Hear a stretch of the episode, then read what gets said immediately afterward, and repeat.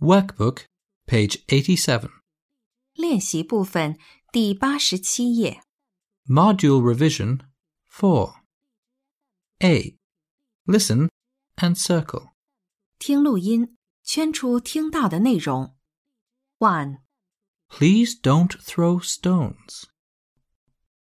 two. There are some lovely ducks in the pond. Three, The boys are in the greenhouse. four. It's sunny and hot today. Five. How's the weather in November? Six. The greenhouse is near the aviary. B. Listen and circle. 听录音，圈出正确的应答。One, It's July.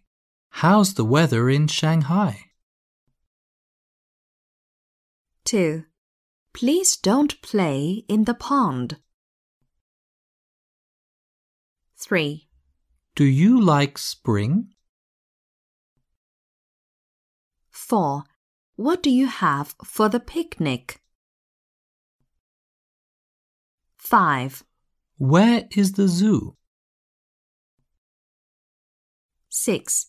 Where are the birds? Seven, What do cows like? eight. Is there a pond in the park?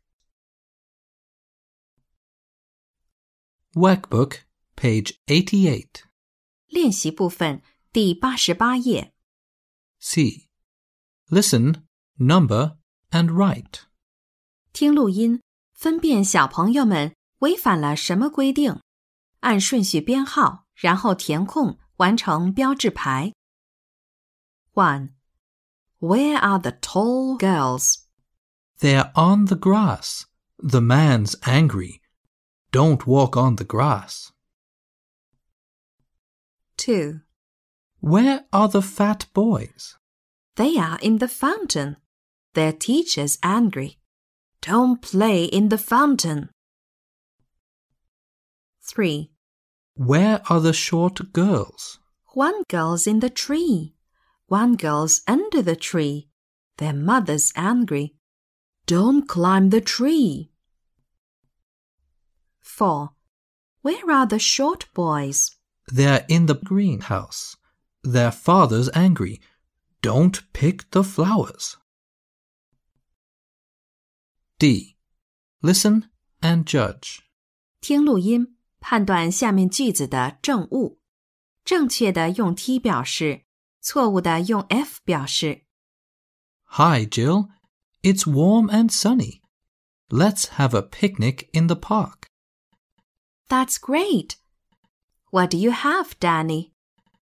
Look, I have a cap, two packets of biscuits, and some colas. What do you have, Jill? I have a hat, a camera, some bread, and water. I want to see the birds. Where is the aviary? It's near the fountain. Let's go there. Look at the birds. They're beautiful.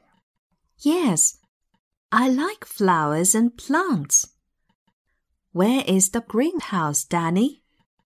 It's next to the aviary. Look, here it is.